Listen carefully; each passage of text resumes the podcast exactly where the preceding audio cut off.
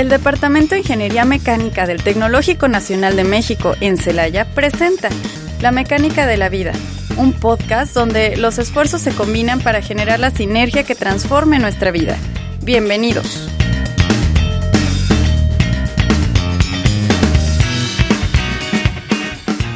¿Qué tal? Sean bienvenidos a una emisión más del programa La Mecánica de la Vida. Hoy igual que siempre compartiendo micrófonos con mi compañera Perla. ¿Cómo estás Perla? Un gusto saludarte. Bien, Betty, igual un gusto, ya ves, con estos calurosos días. Ya empezamos nosotros lo que son los veranos y aquí estamos en la tarde justamente tomando los veranos y pues obviamente un calorón.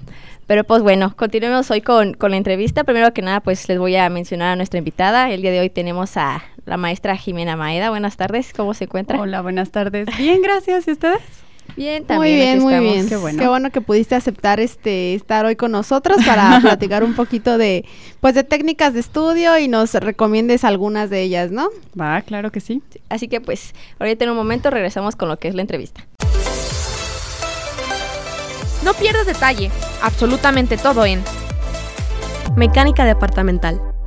Hola, ¿qué tal? Buenas tardes, pues ya estamos de regreso y pues vamos a empezar con la entrevista con lo que es este cómo fue su trayectoria de, de, maestra, este, cómo le está yendo en lo que es usted impartiendo clases. Así que, pues primero que nada, más bien, háblenos, este, ¿cuál fue su trayectoria? ¿Cómo llegó hasta aquí? Específicamente, ¿qué parte de la trayectoria? Bueno, ¿qué, ¿qué, estudió? ¿Dónde estudió? ¿Qué, Ah, ok, mira, yo soy ingeniera mecánica, egresada de aquí, de aquí del Tecno.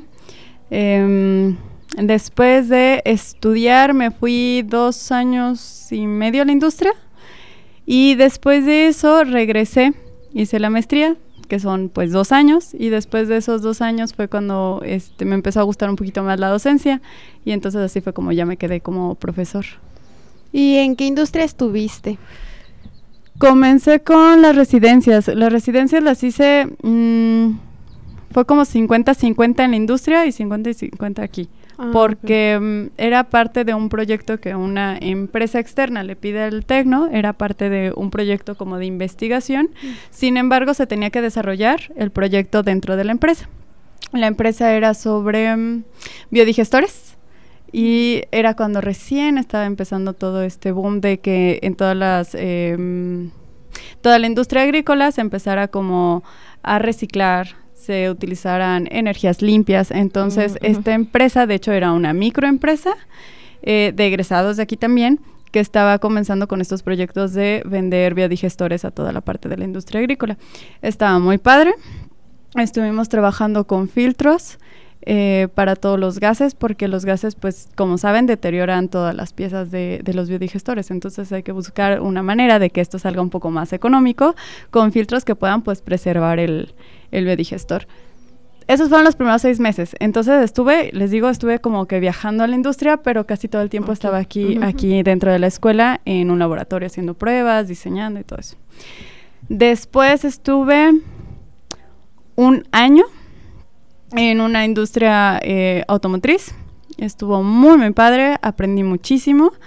Eh, sin embargo, yo estaba como en el área de calidad y pese a que, pues sí, estaba en la industria automotriz, a mí me gustan muchísimo los carros, estaba haciendo un trabajo que me gustaba, como que no me convencía al 100%, entonces estuve buscando como oportunidades en otra parte. Y en eso llegué a una empresa que se dedica a cromar piezas para los automóviles, no sé si ubican en las parrillas de, de los automóviles la parte que, que traen así como plateadita, uh -huh. o a veces en donde abren la puerta de repente traen así como un loguito en, en color plateado, bueno, todas, eh, todas esas piezas las hace esa, esa empresa. Eh, también me gustó muchísimo, estaba muy, muy padre y muy interesante la parte de um, supervisar las pruebas físicas que les, se les hacían a las piezas. Eh, se cortaban en partes, eh, se sometían algunos químicos a cambios de temperatura, como si fueran medio ambiente. Mm. Estaba muy, muy interesante. Estuve ahí también un año, sin embargo, por alguna razón no me, no, no me convencía. No. Y pues me regreso a estudiar, disfruté muchísimo, muchísimo esos dos años de, de maestría y fue cuando este, empecé a trabajar medio tiempo de, de profesor y pues ya fue como que ya me di cuenta que dije, no, sí, dar clases es lo mío, es lo que me gusta, es lo que me apasiona y pues ahí ya me quedé. Eh, era lo que más te, es lo que más te llenaba en, en, comparación de como comentas que en los trabajos había como que un pedacito de ti que no se terminaba de completar, entonces la docencia sí llenó como todo, toda Todo esta eso, parte. Sí, es, es muy extraño porque yo llegué, yo llegué a la industria, bueno, más bien, para empezar, cuando salgo de la carrera yo estaba como muy emocionada, así como que voy a llegar a la industria y voy a ser gerente, voy a ser la mejor y voy a estar ahí muchos años. Y yo ya me imaginaba, de verdad, estaba muy, muy emocionada por estar allá. Sin embargo, cuando llego, cuando llego allá y estoy, estoy realizando todo mi trabajo, eh, sí lo disfrutaba, pero había algo que me decía, ¿por qué no, es- no me siento al 100? Me siento como ajá. al 90. Y entonces cuando empiezo a dar clases, este, yo la verdad empecé, empecé durante la, mm, la maestría, empecé dando clases de inglés, entonces no era realmente mi área. Eh, pero empecé a conocer esta parte de, de ver a los chicos, ver eh, sus mentes, conocer sus capacidades y empezar a explotarlas poco a poco, ver cómo crecen a lo largo del ciclo que están conmigo, ya sea un año, un, ciclo escolar completo de, de un año o ya sea solamente un semestre, ver cómo hay un cambio gigante en los niños desde que empiezan hasta que terminan, ver cómo avanzan y todo eso. Y ahí fue cuando dije, ah, sí, aquí es mi lugar, aquí sí estoy al 100%. Sí, o sea, lo que disfrutas mucho es ver que ese aprendizaje, ese ¿no? Ajá, desarrollo. sí, el desarrollo, el que, bueno, que tú vayas como, bueno, creo que ese es el objetivo de todos los maestros, ¿no? Que cuando dan una clase, ver cómo sus alumnos van creciendo y sí van aprendiendo, ¿no? Es como que creo que es la parte fundamental de, o bueno, es lo que nos recalcan mucho aquí en el Tecno, que ellos son nuestros maestros y aquí están para enseñarnos y nosotros tenemos que aprender porque pues es lo que vienen a hacer ellos, ¿no? Son Sí. los maestros, para eso están, para que nosotros aprendemos y aprendamos y crez- pues crezcamos en pues en varias formas, ¿no? Creo que eso es lo fundamental aquí Sí, para un maestro. Porque muchas veces también nos mencionan como ciertas habilidades que tenemos que desarrollar no únicamente de la materia, sino como aprender a redactar, a trabajar en equipo, cosas que son fundamentales para la vida y que ellos eh, nos tienen que someter como a este tipo de retos para aprender a, a lidiar con esto. Y creo que también eh, los maestros muchas veces cuando nos va mal en un examen es como que ellos se ponen tristes, como de es que yo Ay. fallé y no es como "No, no profe, aprendiste". No es su culpa, yo soy el problema. Y creo que cuando, este, como tú comentas, cuando ves este desarrollo, esta ev- evolución del estudiante, pues sientes una satisfacción muy grande, supongo. Sí. Sí. Sí, justo eso. Bueno, nos dices que pues eres maestra. ¿Cuánto tiempo tienes siendo maestra aproximadamente? Dando Ah, clases. maestra de De ingeniería. Ajá, de ingeniería. sí, Aquí un año. ¿Un año? Sí, pero en general 15 años. ¿Quién- Ah, Con este 16. Ah, porque dices que dabas clases de inglés, ¿no? Es que empecé, sí, empecé desde los 15 y de hecho empecé aquí. Este, gracias a Dios había una maestra muy linda en danza que llegó un punto, o sea, yo me llevaba muy bien con ella, ella me dio clases en la secundaria, cuando yo cumplo 15 años, pues ya salgo de la secundaria y me la encuentro aquí eh, por pura casualidad, así en los pasillos. Y entonces me dice, ah, pues estoy dando un curso de verano de baile. Y dije, ay, qué padre, entonces fui, le empecé a ayudar y una cosa llevó a otra y llegó el punto en el que yo la sustituía cuando ella faltaba. Mm, Entonces, literal, empecé desde los 15 años, no de tiempo completo ni de medio tiempo, sino como por temporadas, tipo de que, ah, en verano daba un curso de esto, en diciembre doy un curso de esta otra cosa, a lo mejor en enero de idiomas y cosas así. Y en general llevo 16 años, pero en ingeniería, nada más este último año formalmente. Y dando materias, por ejemplo, los sábados ya también en nivel de ingeniería, tengo tres años. Mm, ok. Y con respecto a lo que es esta gran institución, el Tecno, ¿qué materias das? ¿Qué, qué materias impartes? Mira, aquí el semestre pasado di dibujo asistido por computadora, que es la que todos tomamos en primer, primer semestre, Ajá. ajá. También di fundamentos de investigación, también es de primero. Y di diseño mecánico 2, que son de las que ya son para salir. Bueno, Sí, ya Ujú. de los- depende de la grandes especialidad que tengan, pero sí ya es de los que van a salir. Sí, ¿Y, y cómo sentiste el cambio entre impartirles a los de primero A ya los de último. A los viejitos. La verdad, no hay mucha diferencia. No, Igual de que- retrasados. Diría No. que dirías como, no, pues ya agarran las cosas más rápido, no sé. Son más inteligentes. Tienen, es que, es que yo creo que más bien es, es diferente, pero no hay mucha diferencia, sino en el sentido de que en los dos tienen como que su área fuerte y su área no tan fuerte, en su área de oportunidad que hay que trabajar. Eh, por ejemplo, con los, los que van entrando, tienen muchísimas ganas, tienen de verdad toda la intención, tienen toda la disposición y, y, que les dices, oigan, vamos a hacer tres exámenes. Sí, Jay, qué emoción, ¿no? O sea, con cualquier cosa se emocionan porque realmente quieren formar parte de. Sin embargo, los que ya van a salir es como así como que, chicos, vamos a hacer un proyecto. Ah. o sea, como que realmente son tantas, eh, yo creo que son tantas materias y tanta la presión que reciben de, de, de pues de toda la carga académica en general que, que sí, ya como que les falta como ese entusiasmo. Y entonces, pues uno como profesor tiene que trabajar en eso. En los de primero, enfocarlos a que realmente tienen que aprender y, y bien las bases, sobre todo. Y en los que ya van de salida, regresarles esa, esas ganas, este, esa, esa como emoción por aprender, esa, esa, mm, ¿cómo se diría? ímpetu de, de estar en una clase y de realmente desarrollarla, como que hay que volverlos a motivar. Sí, sí es muy cierto, porque ahorita que lo mencionas, cuando yo llevé taller de investigación, en primero nos dejaron hacer un proyecto y me acuerdo que nosotros todos emocionados nos fuimos a algo que ahorita ni en este punto de la carrera lo sé hacer, pero en ese entonces yo creí que iba a ser bien fácil y que el maestro nos iba a ayudar. quisimos hacer un transformador de energía, o sea que con una bici nosotros le diéramos y eso lo convirtiera en energía eléctrica y con eso poder prender un foco. Claro. Y el maestro como de, ah, tú sabes cómo le hace, ¿no? Pero nosotros súper emocionados y armamos todo. Y ahorita en, octavo que llevé taller 2, que nos pidieron un proyecto, yo dije, ay, no me voy a meter ni con circuitos, ni con nada. Con programación. Verdad voy a hacer este, un, un módulo de madera y ya, porque es como tener que pensar en que las otras materias que tienes y que esta no te vaya a quitar mucho tiempo. Entonces sí es muy cierto eso que dices, como que ya cuando te dejan un proyecto en este punto ya es como de, ay, no, pues lo más sencillito que se pueda porque... ¿Qué rayos va a dormir dos horas? Sí, que también para poder terminarlo porque el tiempo está... Luego se te viene encima y dices, no, me voy a organizar y voy a hacer esto y esto y al final es como de, no, no vas a hacer nada, vas a dormir una hora o tal vez no duermas porque así es esto y es así como de... Ah". O es que también se nos juntan las las materias, ya tienes un proyecto de tal materia, tienes otro, proyecto de tal materia, tienes otro, ¿y qué vas a hacer si tienes tres proyectos? Es como de, ah, y problemarios. Problemarios, exámenes, y pues sí está más canijo ya cuando estás más arriba. Sí, y a veces uno dice, no, pues le voy a ir adelantando para que al final del semestre no se me junte todo. Y gran mentira, porque siempre se, junta Siempre se junta, sí. siempre. Eh, eh, sí, y bueno, este Jimena, aquí ya nos mencionas un poquito de que ya estás dando una materia de más arribita.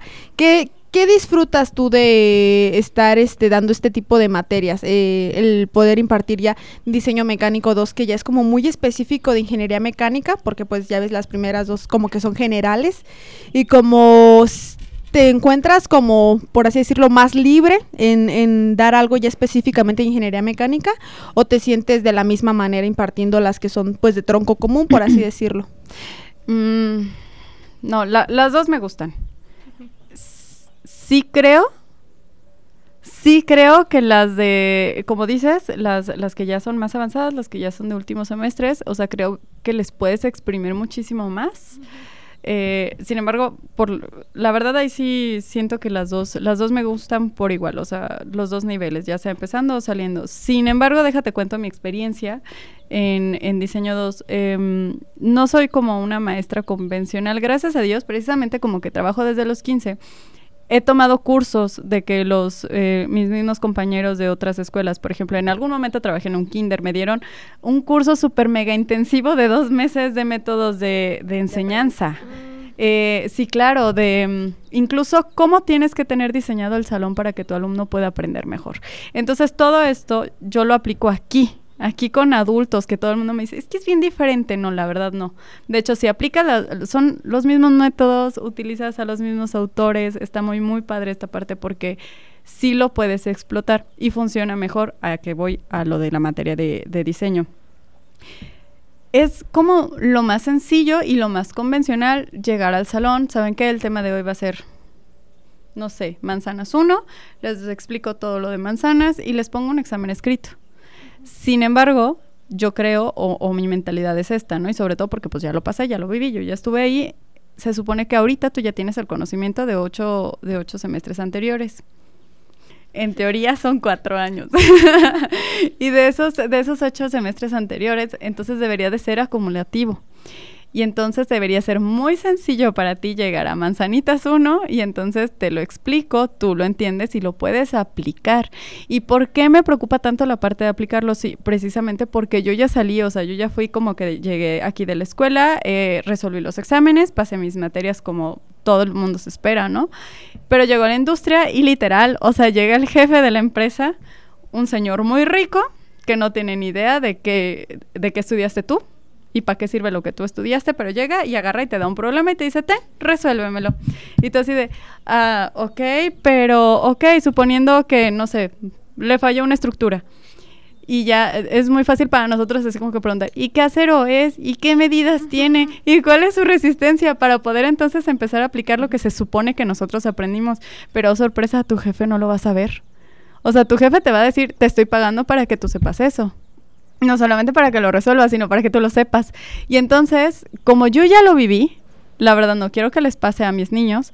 Y, y llego al salón y a mis bendis les explico que los exámenes conmigo van a ser diferentes. Incluso las clases y los problemas que vemos en el salón, si vemos uno que otro del libro, claro que sí, porque es la herramienta principal que necesitamos nosotros. Y sobre todo para ver la parte de la teoría, para ver las bases, para poderlas aplicar. Aquí es entonces yo ya llego y les digo, ¿saben qué? Justamente ayer, ayer me pasó. Llego, me siento en una banca, en la paleta de la banca y se cae la paleta de la banca, casi me caigo yo. Y entonces fue muy sencillo para mí que, por ejemplo, estamos empezando con el tema de soldaduras. Niños, vamos a analizar por qué falló la soldadura de la silla, ¿no? Entonces ya es algo real y si me dicen, ¿pero qué medidas tienes? No, príncipe, pues es que eso lo vamos a ver aquí, o sea, eso ya lo tienes que saber tú. ¿Cómo lo vas a saber? Ya sabes usar Vernier, ya pasaste metrología, ¿no? ¿Ok? Esa es tu, tu primera herramienta, la más sencilla, la que tenemos aquí a la mano. ¿Qué acero es? Bueno, pues vamos a investigar qué, qué tipo de acero se utiliza comúnmente para, para hacer o fabricar las bancas del salón. O sea, y ahí tenemos dos datos. Y poco a poco nosotros vamos armando nuestro problema y cómo resolverlo. Pero ya no es lo mismo que te den un problema en una hoja, porque tu jefe no va a llegar contigo y te va a dar una hoja y te va a decir, ten, solucionalo. Si llegas al problema, te pago. Digo, si llegas a la solución, te pago. No, no es así. O sea, te van a dar un problema de la vida real y, mucha gente lo ve y, y, se siente muy pequeño comparado con el problema. Sin embargo, no. O sea, se echaron y hay que valorarlo y es lo que trato de hacer que los niños como que lo valoren muchísimo eh, a ellos o que se sientan seguros de ellos, de que si llevan ya cuatro años aquí en la escuela y se van a echar cuatro años y medio, en teoría, es porque realmente lo valen, porque realmente aprendieron, porque ya son profesionales ese profesional que nosotros nos imaginábamos cuando estábamos chiquititos, así como de, wow, un ingeniero inventó una nave espacial. ¿Qué crees? Ya eres tú. O sea, tú eres esa persona que puede inventar la nave espacial, tú eres esa persona que puede inventar lo que sea que tú ya te, hayas imaginado, ¿no? Entonces ya tienes la capacidad, ya estás ahí, pero no se la creen. Entonces yo en eso trabajo. Todos mis exámenes y todas mis evaluaciones procuro hacerlas de esa manera, que sean aplicaciones de la vida real, no en un papel. Y entonces yo disfruto mucho eso. La verdad les cuesta mucho trabajo los primeros parciales. sí recuerdo sus caritas así como de mí, ya no la quiero, pero pero ya en el cuarto, quinto, bueno, depende de la materia, esta tiene cuarto, quinto y sexto parcial. A partir del cuarto, quinto y sexto yo ya los veo con mucha seguridad de resolver cualquier problema que se les atraviese enfrente. Entonces, eso es lo que disfruto mucho. y sí es muy difícil, eh, como lo comentas, porque este pues sí, al tener redactado el texto y ya este, como agarrarte los datos de que, ah, ocupo esta fórmula, ah, pues sustituyo aquí, ya está esto, esto, esto, ah, me falta este, nada más lo despejo, ¿no? Este, así como tú dices, saber como, ay, caray, ¿por dónde empiezo? o sea, ¿es esto qué es? Eh, ¿Cómo se come? se hace? Ajá. Y, y sí es necesario también aprenderlo, porque en otras materias cuando hemos llevado proyectos que tenemos como que, que diseñar un poquito o, o que, este, analizar qué tipo de tornillo usar o así, a mí me pasó, yo no sabía ni por dónde empezar. Yo era de, a ver, redáctenme a mí el texto, ya les digo que lo porque así yo solita no, no sé, no sé cómo empezar. Y pues qué bueno que sí les des este tipo de preparación, creo que es muy importante y como dices, es muy necesaria. Y también por la parte de la seguridad eh, que esto te, te da, ¿no? Como de ya después, ya cuando salgas, ya no sentirte todo pequeñito como lo mencionas, sino ya sentirte más seguro de, ah, pues yo llegué a hacer algo así en la escuela, pues échenmelo. Pues, a, vemos cómo qué puedo hacer. Ajá, sí.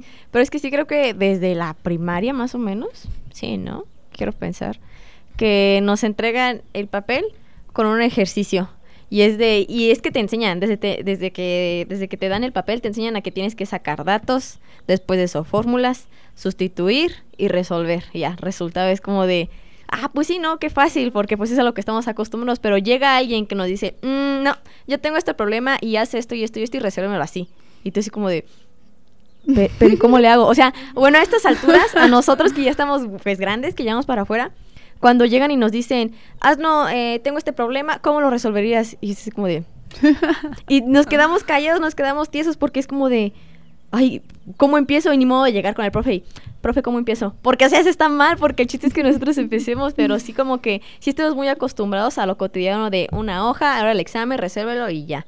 Claro. Y si cuando llega algo nuevo es como de, ay, ay, ¿qué hago con esto? ¿Qué, ¿Qué hago? No sé qué hacer, que ayúdenme, o sea, te sientes, así como dices, tan pequeño que dices, ¿cómo voy a salir de esta? No sé cómo empezar. Como que nos falta esa parte de ser analíticos y de saber qué es lo que estamos calculando, porque también este luego te sale unas cosas que, ah, pues yo creo que está bien. un diámetro de un tornillo a mí me quedó bien pequeñito el diámetro, pero el tornillo aguantaba megas. O sea, y yo dije, no, o sea, ¿qué, es esto? Y a veces no nos detenemos a cuestionarnos esa parte porque no somos lo suficientemente analíticos, o sea, como que somos muy auto en automático. Así, con pura fórmula es como de, nada más pongo esta fórmula y ya lo que me dé. Y es así como de, no nos paramos a analizar de que me dio un diámetro de 60 metros, eso no es posible para un tornillo que supone que aguanta no sé cuánto, es como de, ah, caray. entonces te regresas, checas y dices, ah, cambiar esto. Y después te da uno, como dice ella, un diámetro súper chiquito. Es como de, ¿qué está pasando aquí? O sea, y no, no te paras a analizar. Y ya cuando te enfases, como de, ay, ya. Así que se quede. Porque pues sí, es, es a lo que estamos pues a lo que estamos acostumbrados, o sea, hacemos unas cosas de una forma tan tan ya está escrita, tan tienes que hacer esto, después esto, después esto y ya te tiene que dar, porque si no lo haces así, entonces estás haciendo algo mal. Y si estás haciendo algo mal, checa otra vez el ejercicio, vuelve a leer y otra vez y otra vez y otra vez. Y cuando llegas tú con un ejercicio de la vida real, es como de, no, se te va a romper esto, ya se te rompió, ¿qué vas a hacer ahora? Es como de, ay, no sé, lo pego con resistor o qué, o sea, o muchas veces en los problemas que ni siquiera está en claro la pregunta, o sea, ni ah, siquiera, ay, no, qué problema, o sea, de, verdad es como de, profe, ya, dígame, dígame qué, quiere, que haga, ajá, qué hago y lo hago, pero dígame qué es lo que debo hacer, o sea, como que no sabemos ese proceso entre entre entender cuál es el problema y entre entender cómo hacerlo, como que eso es una debilidad muy grande, ¿no? Y pues qué padre que lo que lo refuerces. Creo que sí, es son pocos los maestros que hacen eso. Muchos trabajan con el libro y con eh, problemas, este, a lo mejor de máquinas ya muy obsoletas, porque los libros a veces ya son muy viejitos. Entonces, pues qué padre que, que trabajes de esta manera. Pero a ver, Jimena, ahora, estás bien joven, yo creo que eres la maestra más joven del, del, departamento, ¿no? No. No, no sé. Mujer sí. Ah, ¿Qué, retos sientes que enfrentas estando tan joven? Por ejemplo, no sé si este te cueste como un poquito más de trabajo que le tomen así aprecio a tu materia o que le tomen seriedad, tipo, ay, pues la maestra Jimena es buena onda, porque te relacionan mucho como de, ay, mi amiga Jimena, no creo que me repruebe, o si crees que le tomen la misma seriedad, o, o a ver, tú platícanos. Sí, eso que, eso que mencionas sí, sí tiene, sí me ha pasado y sí tiene como que algo aquí, una parte que, que me ha tocado analizar y aprender a manejar. En definitiva, llego y sí, lo primero que piensan es así como que, ah, va a ser buena onda, va a ser bien barco, lo que quieras. Pero llega el punto en el que les empiezo a exigir así un examen y se me cambian y me dicen, pues no sé, a ver, explíqueme. Y yo, yo sí soy como muy exigente en ese sentido. Ok, te veo trabajar, le echas ganas, yo puedo hacer a todo dar contigo. Me gusta que las cosas sean recíprocas. Pero te veo que te pones en tu plan de no sé, pues ¿qué crees? Yo también me puedo poner en el plan de no sé. Y entonces ahí es en donde dicen, ah, caray, espérate. O sea, sí es buena onda, pero no me regalo el 70, o sea, tienen un cero, porque yo, yo aparte ese, ese mm, método, de hecho, de hecho sí es un método y me ha servido muchísimo. Yo soy bien simple. Lo haces bien, tienes 100. No lo haces bien o no lo haces, tienes 0. No es porque te equivoques. Ojo, aquí viene la parte que es eh, que les cuesta trabajo entender a los chicos. El problema aquí no es que te equivoques, sino el que no tengas la intención de hacerlo bien desde el principio. Porque viene esto, justamente con la materia que mencionabas hace rato de que eh, desarrollaste un proyecto, que tuviste que hacer, investigar, lo empezaste a desarrollar y te empezaste a decir, ay, tengo dudas en esto, vamos a buscarlo en internet. Entonces, yo ya soy consciente de eso, porque gracias a Dios, pues yo ya estoy en esta, en esta nueva generación y bendita sea la pandemia, nos, eh, a mí me enseñó todavía muchísimo más de que los niños literal ya nacen con un teléfono en la mano.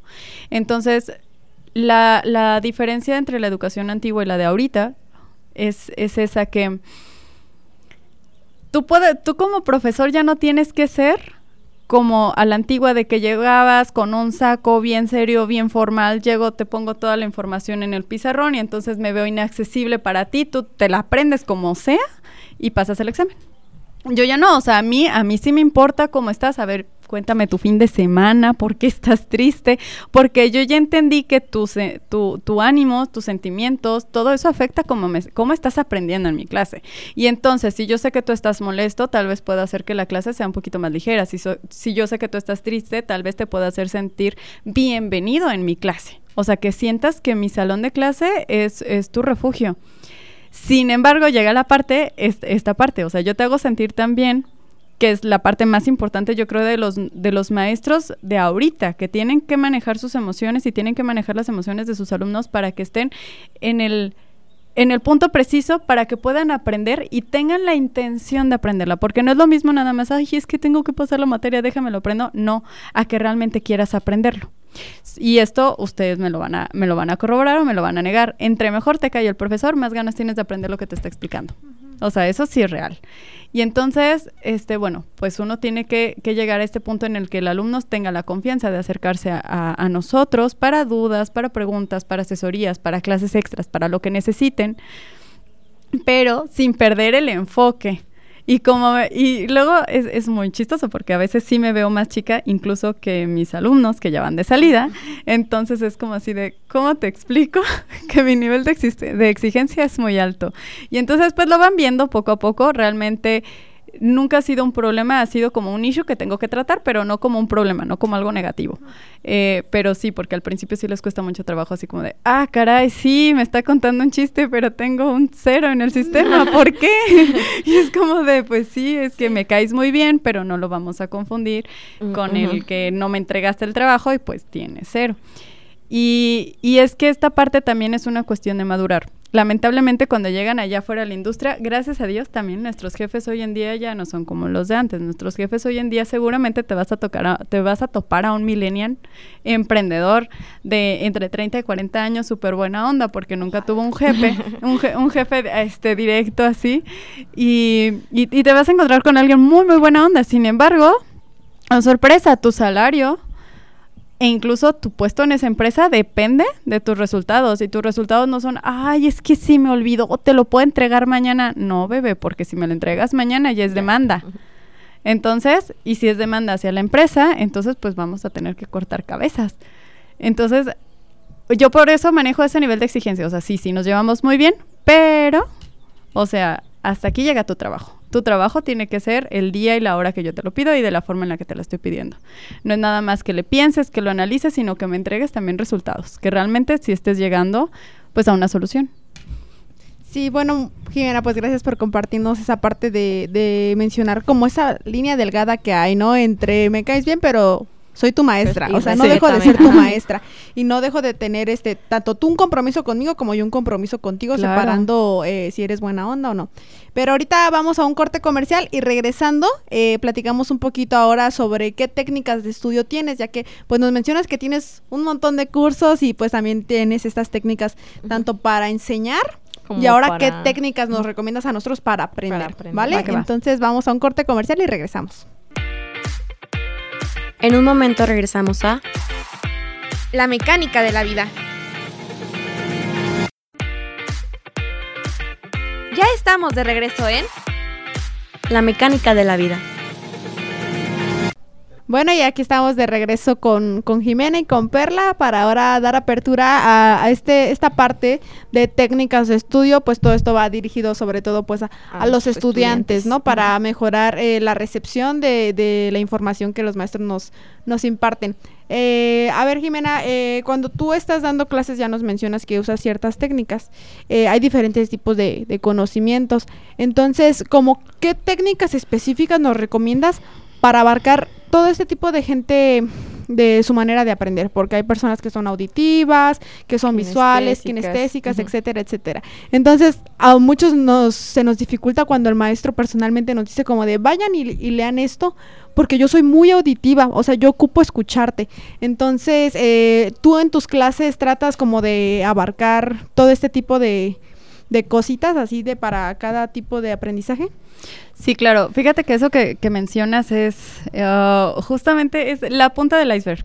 O sea, si eres visual, auditivo, kinestésico, como seas, ¿no? Yo creo que esa es solamente la punta del iceberg. Viene otra parte más importante.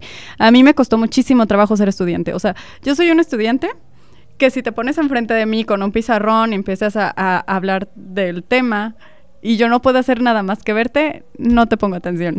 Me voy, me perdiste. O sea, te puedo estar viendo y te puedo estar diciendo que sí, e incluso lo puedo estar copiando, pero, no, se me está no se me está quedando la información, no te estoy entendiendo, no lo estoy procesando.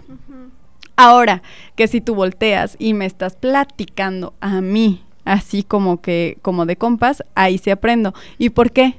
Si es si finalmente es la misma persona enfrente hablando. El contacto visual. Ajá, aquí es en donde dirías, exacto, soy visual, soy auditivo, soy kinestésico. Ahorita, gracias a Dios, ya existen muchísimos eh, psicólogos que están de moda. Deberíamos de asistir a uno todos. Eh, y lo digo en un, en un muy buen sentido. Para conocer cómo aprendes. ¿Por qué? Porque pasa, resulta y acontece que yo tengo déficit de atención. Y entonces no era lo mismo que tú te estás concentrando en una sola cosa, yo si me concentro en una sola cosa no pasa. Pero si tú me estás platicando, yo ya estoy haciendo ahí tres cosas diferentes. Estoy leyendo tu lenguaje corporal, te estoy escuchando y aparte te estoy viendo. Yo ya estoy ahí yo ya estoy utilizando otras habilidades que finalmente es muy muy parecido, pero yo ya estoy utilizando otras habilidades. Entonces, como dices, ok, yo siento que tiene que ir de la mano los dos, tanto el profesor como el alumno. Sin embargo, consejo específicamente para los alumnos, dejando de lado el método de enseñanza del profesor. Conoce cómo aprendes. Ve a un psicólogo, a un, la verdad no sé si los psiquiatras se dediquen a eso, pero vayan, busquen asistencia psicológica para saber cómo aprendes. Porque eso que mencionas, yo también lo, necesitaba, o sea, como, como les digo, si yo me enfoco en una sola cosa, no pasa. E incluso podía agarrar un libro que me decían, lee el capítulo 1, ¿no? Agarro el capítulo 1, lo estoy leyendo, incluso si lo estoy leyendo en voz alta, no me estoy haciendo caso yo. No me estoy pelando. comprendiendo. Ajá. Ah. Sin embargo, si me junto contigo y tú lo lees en voz alta, me lo aprendí de memoria. Me lo aprendí de memoria e incluso lo entendí. E incluso si tú no lo entiendes, yo te lo explico a ti lo que tú me acabas de leer a mí. O sea, porque estoy interactuando, pero porque yo ya me conozco. Y tengo muchísimos, muchísimos alumnos que les encanta escribir. O sea, ellos son como de que, ah, ok, me dijiste, paso uno, eh, em, juntar los datos, ¿no? definir cuáles son los datos del problema. Ah, ok, voy a escribir ese paso uno diez veces. Pero ellos ya se conocen, ya saben que escribiendo, entonces memorizan la información. Hay muchos que no lo saben, pero los colores funcionan. Yo como profesor lo, lo sugiero pero hay alumnos que no lo hacen porque pues no, no, no creo que lo necesiten. Sin embargo, muchos alumnos apenas se empiezan a dar cuenta que los colores les funciona. Ahí viene la parte visual. No es la parte visual de te estoy viendo, estoy viendo el problema en el pizarrón. No es tu capacidad de ver, sino tu capacidad de relacionar lo que estás viendo con algo que te interese. Los colores hay una psicología de los colores, por ejemplo, el naranja te da hambre, el azul te da tranquilidad, el blanco se siente como fresco, brilloso, alegre. Ahorita que los estás diciendo me los estoy imaginando y estoy sintiendo todo eso. Sí es cierto. yo con el naranja siempre tengo hambre. Pero sí, y entonces yo, por ejemplo, soy de que les digo así como que, ah, en su libreta pongan en color verde, por favor, en donde dice urgente. Y entonces el color verde se ve eh, muy llamativo. Si se fijan, el color verde nos da como permiso O sea, como que te sientes sí, como sí. que ah, tengo chance de pasar, tengo chance de abrirlo, tengo chance de leerlo.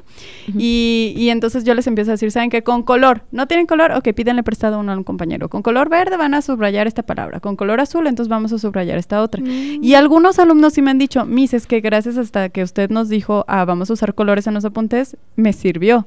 Y ahora sí lo recuerdo. Ok, en tal página en donde tenía una nota amarilla, ahí, Ahí venía este tema.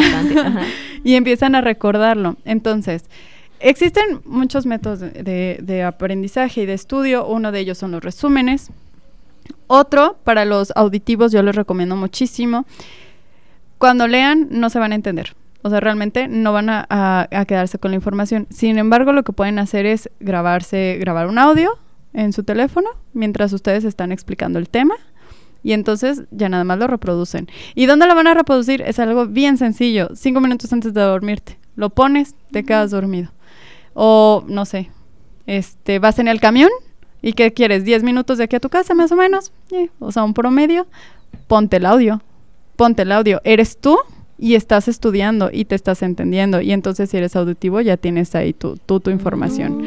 Poco a poco lo vas a ir recordando. Entonces, si eres visual, ya les dije los de, lo de colores. Si eres auditivo, lo, lo de grabar. Si eres kinestésico, siempre busca ayuda para estudiar. Porque tú no te vas a hacer caso a ti mismo. Necesitas ver a otra persona que estudie, a otra persona con el método que sea, pero mientras tú estés interactuando con esa persona, seguramente vas a recordar toda la información. Entonces, primer consejo, que sepan cómo es que ustedes aprenden. Porque de ahí en más, pues está lluvia de ideas, resúmenes, apuntes de clase, grabar la clase incluso.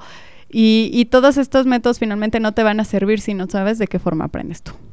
Y sí es importante mm, saber eso de cómo aprendes tú, porque creo que muchas veces nos sentimos, nos subestimamos o digo, ay, es que yo estoy inmenso, yo no puedo aprender lo que me Ajá, están porque no estoy transmitiendo. porque no nos dicen esa parte de que no, es que no eres tú el problema, más bien no, no es la manera en la que tú aprendes. Claro. Y también ya que mencionas eh, también cuando tienes déficit de atención, yo toda la vida dije, es que ¿por qué, por qué me aburro tanto? ¿Por qué me siento como con tanta ansiedad de que, ay, no, no te puedo poner más de 10 minutos de atención? Como que ten- me cuesta mucho trabajo y ya después estoy con la pluma o así. Y mm, sientes que tú eres el problema, pero es solo una condición que tienes y que no te enseñaron a... A verla, ajá, o a saber que la tenías, ¿no? Entonces sí es necesario, eh, pues, saber cómo es que aprendes, pues, como dices, ir a un psicólogo o hasta tú solito, este, pues, evaluarte, ¿no? Empezar a practicar. O sea, practicas así como de, ah, ok, este método es para auditivos, vamos a intentarlo. Si aprendí así, me está funcionando. O sabes que lo intenté y no funciona, entonces auditiva no soy, ¿no?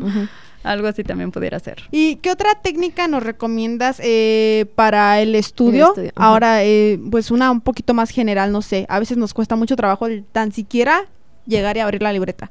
Porque venimos de la escuela y venimos fastidiados y, es Dices, como de, "Ay, "Ay", y no". empezamos a postergar y postergar y postergar. Como qué nos recomiendas aquí para, pues para esas ganas, ¿no? De que Para tengo que ganas de estudiar. estudiar. Hoy, ganas, ese sí ya está un poquito más complicado.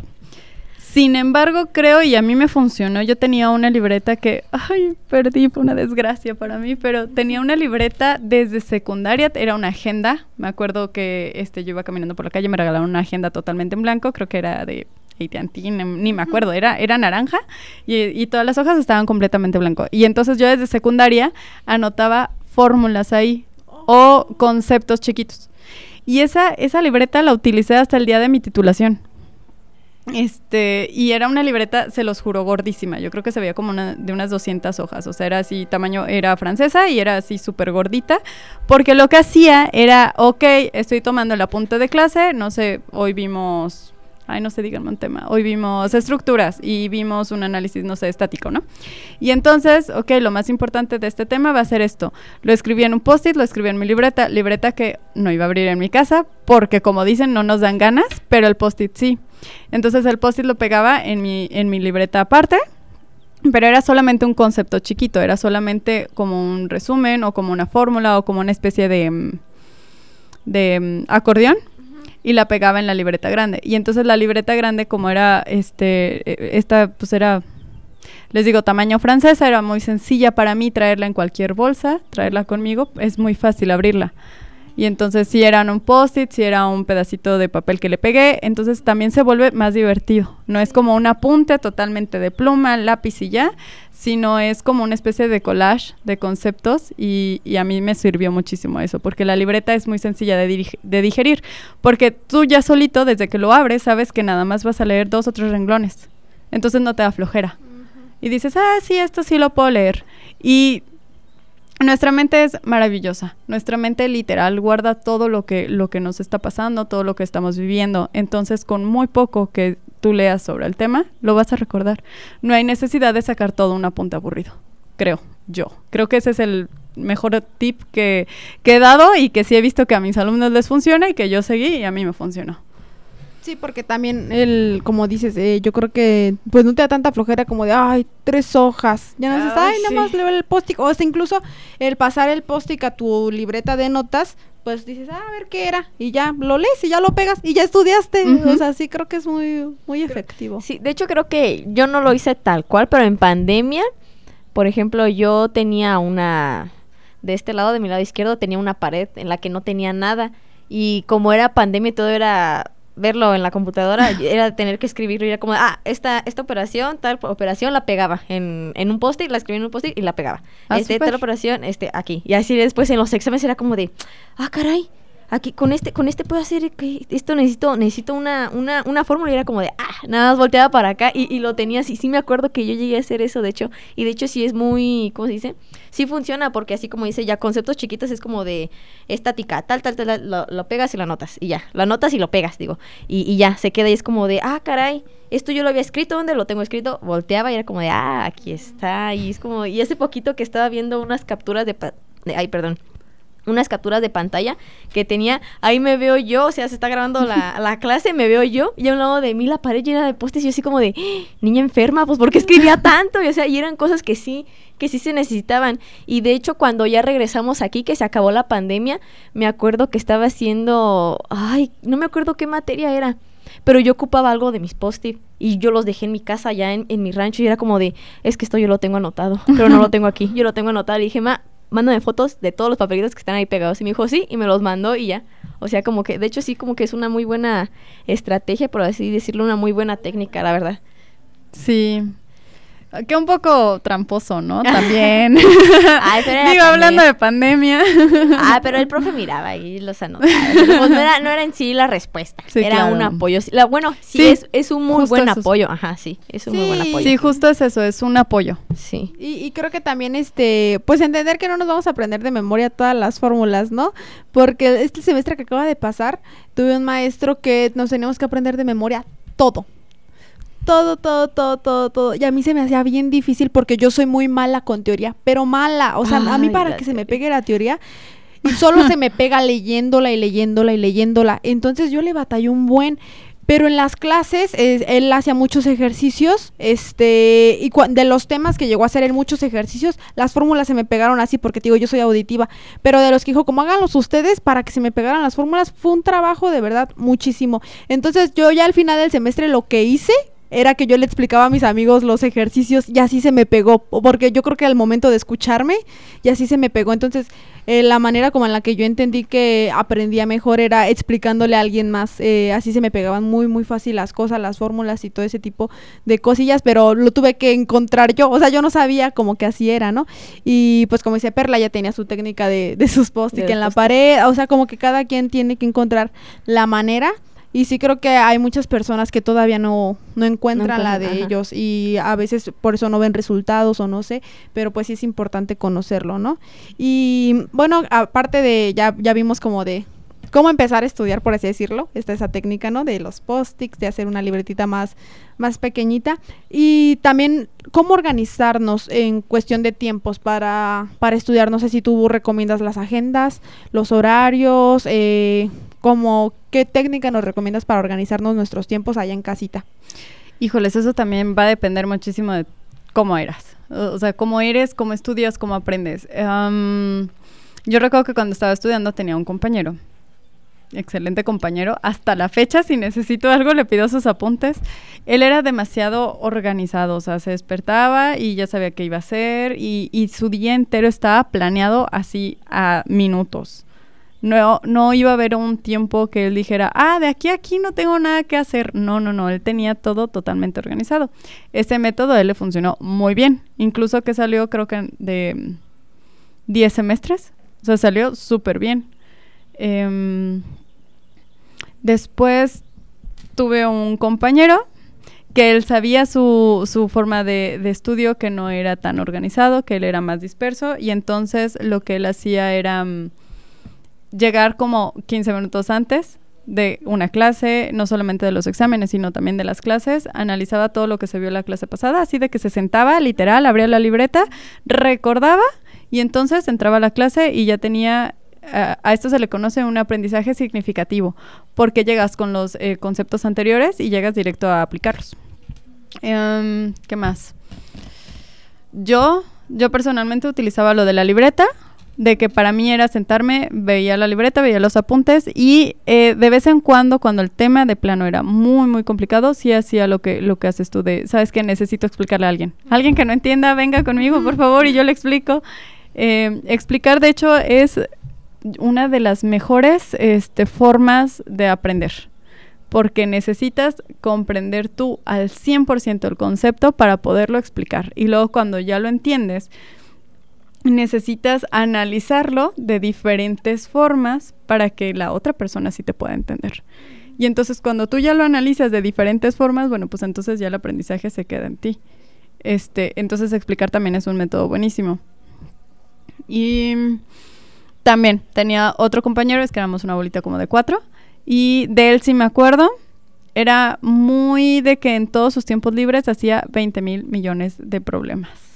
Y digo, somos ingenieros, o sea, casi todo lo que nosotros vemos sí es de leer, pero mucho es de estar practicando problemas y problemas y problemas. Entonces él, yo creo que fácil, resolvió dos libros de cada materia. O sea, él no lo veías perdiendo el tiempo, no lo veías en una cafetería, no lo veías en ningún lado más que en la biblioteca con un libro haciendo problemas. Dos sí, ese niño de verdad, o sea, no salía de la biblioteca y se la pasaba practicando. Entonces también esa puede ser otra. Sí, y para, bueno, como eres maestra de inglés, ya los mecánicos, ¿cómo se nos dificulta el inglés y los idiomas? ¿Cómo nos recomiendas estudiar inglés? Es que, bueno, aquí nos dan, ¿no? En el, por parte del tecnológico. Pero a mí me pasó, sobre todo este semestre, que yo les dije, oigan, yo siento que ya no estoy aprendiendo inglés. O sea, como que se repiten las normas y, y, sé que lo hacen tal vez para repasarlas. Y por ahí ahora en vacaciones vi un video que dice que para que puedas eh, dominar un idioma tienes que estudiar diario, diario, diario. Entonces, yo no sé ni cómo empezar a estudiar inglés porque a mí me aburre mucho. Digo, a mí, a mí es muy difícil que se me peguen las palabras y pues es vocabulario y todo ese tipo de cosas. Entonces, ¿tú qué nos recomiendas para repasar idiomas precisamente? ¿Como qué técnicas? ¿Te gusta cantar? Sí. Canta.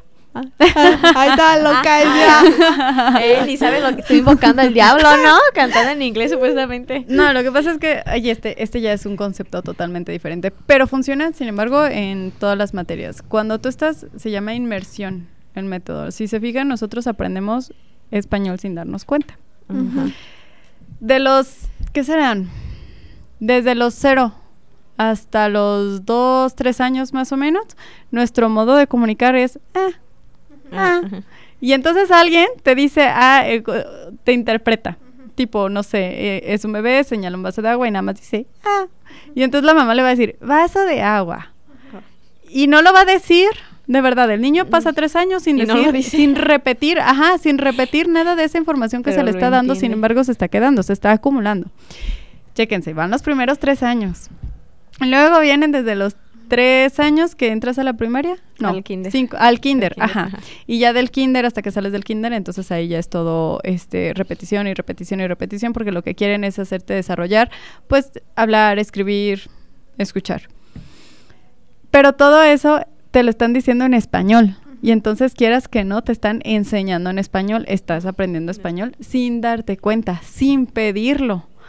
Y es lo que pasa con el inglés. Aquí nosotros no ocupamos inglés. Entonces la única forma que tienes de, de practicar inglés en un país donde no se habla inglés y en general, o sea, cualquier idioma y cualquier materia, pues es juntándote con gente que lo haga. Y si no, entonces es metiéndote tú solita a ese, a ese ambiente que te digo, se llama inmersión, que es cuando estás rodeada de eso. Entonces, si te gustan las canciones en inglés, más bien, si quieres practicar y solamente tú que eres auditiva, eres mucho de canciones, bueno, pues busca puras canciones en inglés, que todas tus canciones sean en inglés. Y aunque no las estés analizando, las vas a aprender. Ah, ya me vi yo de que cuando vaya a Estados Unidos, de que, ah, bottle of water. funciona. y lo peor es que sí funciona. Sí, y también pues voy a buscar peso pluma en inglés.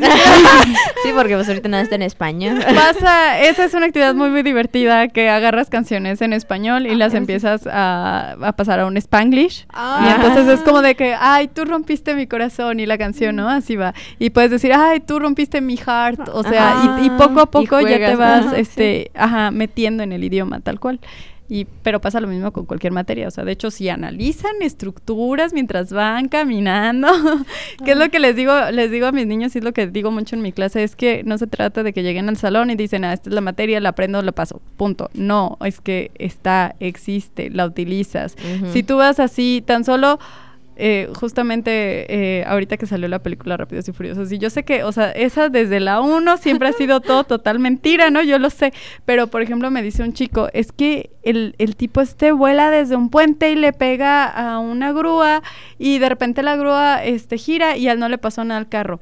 Y es que ahí él ya está aplicando ingeniería, ya está pensando, entonces la grúa estaba suelta. Entonces no estaba en funcionamiento, entonces no estaba programada, entonces ¿qué onda con esto? Y entonces ¿qué tipo de, de de material estaba, de, qué tipo de material estaba hecho el carro como para que no se le haya roto absolutamente nada, ni un faro. Entonces empiezas a analizar todo esto y tú ya sabes, la, la, la, ingeniería es eso, que tú entiendas los fenómenos que están ocurriendo a tu alrededor, que entiendas la naturaleza de todo lo que está pasando a tu alrededor y que tú ya sepas qué esperar. Pero te tienes que, tú solito tienes que poner tu cerebro en ese switch. Entonces, en el idioma que sea, o en el lenguaje que sea, o en la materia que sea, el, ajá, métete en ese switch. Ok, pues ocupamos, ocupamos empezar a hacer, Ocupa primero encontrar el switch y después prenderlo. Sí, primero encontrarlo. Y después hacer lo demás. Bueno, se nos está terminando el tiempo, pero antes de concluir nos gustaría que nos dieras algún tip, algún consejo para los estudiantes eh, ahorita que estamos en verano y pues para el próximo semestre que se viene, que para muchos ya es el último. Entonces, pues para andar activos. ¡Ay, qué emoción! ¿No les da emoción saber que ya es su último semestre? Como que todavía no me cae el 20, la verdad. O sea, que ya eres niña grande, ya. O sea, el otro día estaba, ay, es que ese problema, estaba en clase de con tu papá y él estaba explicando algo y yo luego dije, chale, estoy en noveno, ya voy a noveno, ya soy de las grandes. Y así es Los como chiquitos me ven y dicen, esto está bien, o sea, y yo así, tu papá, a ver, ingeniero, así de, ay, no, no, no me pregunte por qué no puse atención, discúlpeme. Pero sí, o sea, ya somos de las grandes, o sea, aún no me cae el 20. Justo esa, esa es la respuesta tenemos algo, siempre los llamamos ingenieros. O sea, es muy fácil mm. tanto para él como para mí voltear a ver, ingeniero, te estoy diciendo esto. A ver, ingeniera, respóndeme. El día que te creas que ya eres ingeniero, todo va a ser muy sencillo para ti. Pero es lo que les digo, o sea, nosotros en la primaria decíamos, wow, alguien inventó la tele, alguien muy inteligente inventó el carro. No, es que tú ya estás ahí. Es que tú ya eres esa persona que puedes hacerlo. Entonces, créetela. Créetela y todo se te va a hacer muy fácil. Nos hace falta autoestima. Creo que nos lo destruyeron en todos estos cuatro, años, Y, el último añito nos dice, no, sí, ven, sí puedes, sí puedes. Y es como, ah". pues vemos, pues Sí, yo creo que tienen que tomar clase conmigo entonces para arreglar esa autoestima. que viene. sí, pues por ahí te pones a dar este algo de algo de la de noveno, de noveno. Auto 2. auto 2. Muy bien. ¿Y qué consejito entonces nos, nos tienes? Pues esa, créanse, el día que se lo crean, entonces les va a ser muy, muy sencillo. Y la otra, en definitiva, es que no piensen que porque es el último semestre se les va a regalar todo. Tampoco, sino ya nada más actúen como lo que son, son adultos, son niños grandes. Somos ingenieros. ¿Ya? ¿Ya esto es en serio? ya, ya casi estamos afuera, pero bueno, pues qué miedo. A mí sí me da un poquito de miedo porque no sé cómo voy a aplicar lo que se supone que ya, sé. Entonces, sí, se aterra, ¿no? Pero bueno, Jimena, muchas gracias por acompañarnos el día de hoy. Este, un gusto, un placer, aprendimos mucho contigo. Eh, creo que sí fueron consejos de verdad muy, valiosos y que sí nos van a sumar mucho. Entonces, pues muchas gracias. Por Ay, qué bueno. Ojalá que sí les sirva algo de lo que dije. sí, claro que sí. Ya próximamente vamos a estar aplicando las grandes técnicas que nos impartiste el día de hoy. Cantando ahí. Eh, cantando. Claro, cantamos. y a todos los que nos escuchan el día de hoy, muchas gracias por acompañarnos y nos sintonizamos la próxima semana. Gracias.